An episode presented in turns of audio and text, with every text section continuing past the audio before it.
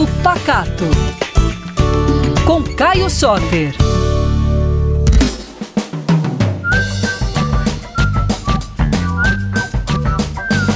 Ei pessoal, tudo bem? Caio Soter aqui mais uma vez para falar com vocês sobre tradições da nossa cozinha mineira, os ingredientes da nossa terra e algumas dicas de cozinha que vão te ajudar aí na sua casa. Ó, hoje eu queria falar com vocês sobre alguns mitos envolvendo facas.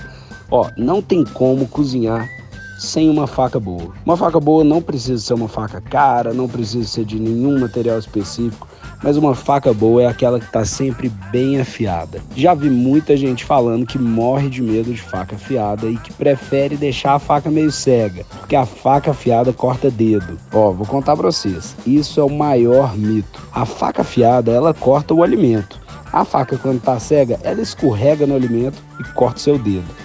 Então, se você não quiser deixar a faca escorregar no alimento e machucar seu dedo, afia sempre sua faca, deixa ela igual uma navalha que ela vai cortar muito bem e não vai te machucar. Agora, a gente tem que ter alguns cuidados com a nossa faca para ela manter bem o fio. É importante não guardar em uma gaveta que tenha vários outros utensílios de metal. Sempre que a lâmina da faca bater nesses outros utensílios, ela vai perder um pouco o seu fio e você vai ter que afiar ela mais vezes.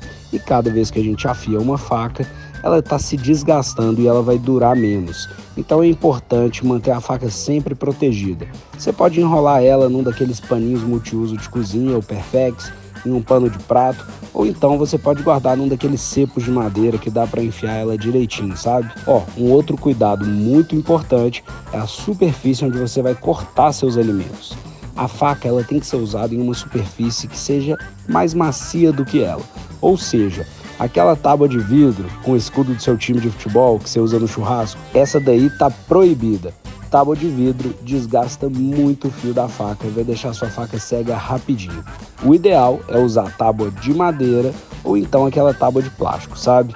Essas daí são super seguras para usar sua faca, inclusive a de bambu. Então, ó, faca afiada, tábua de madeira ou de plástico e aí você tá pronto para cozinhar. Essa foi mais uma dica aqui do Papo Pacato e você me encontra nas redes sociais no arroba Caio sem nenhuma letra repetida, e no arroba PacatoBH. Vejo vocês na próxima, pessoal. Um beijo.